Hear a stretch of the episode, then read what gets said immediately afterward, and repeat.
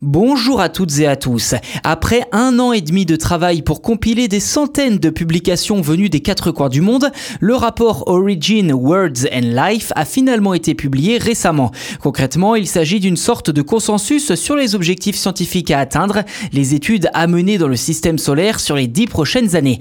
En bref, une feuille de route bien complète des futures propositions et projets d'exploration de la NASA.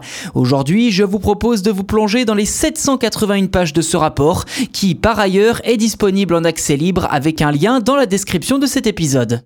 Une chose est quasi certaine, vu le temps de préparation colossal que nécessite chaque mission, il y a peu de chances de voir les projets que je suis sur le point de vous présenter aujourd'hui à l'œuvre ces dix prochaines années.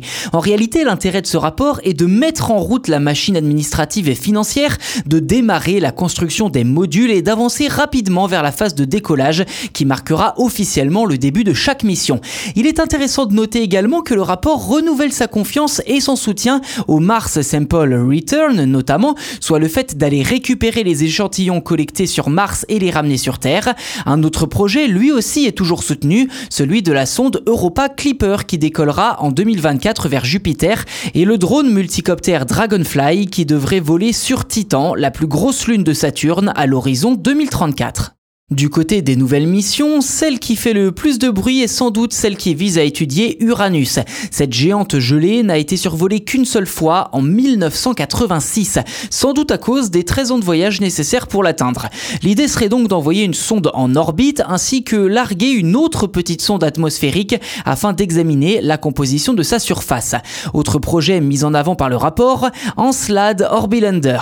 Là, il s'agit d'une mission qui se concentrerait sur la Lune Encelade en orbite autour de Saturne avec l'objectif d'étudier sa surface également gelée et pourquoi pas de découvrir si des formes de vie ont pu s'y développer quand on sait qu'elle abrite des geysers composés principalement d'eau. Enfin, le rapport mentionne également le projet Endurance A qui prend place sur la Lune avec un grand robot autonome capable de parcourir plusieurs kilomètres par jour et collecter jusqu'à 120 kg d'échantillons lunaires pour ensuite les ramener sur Terre.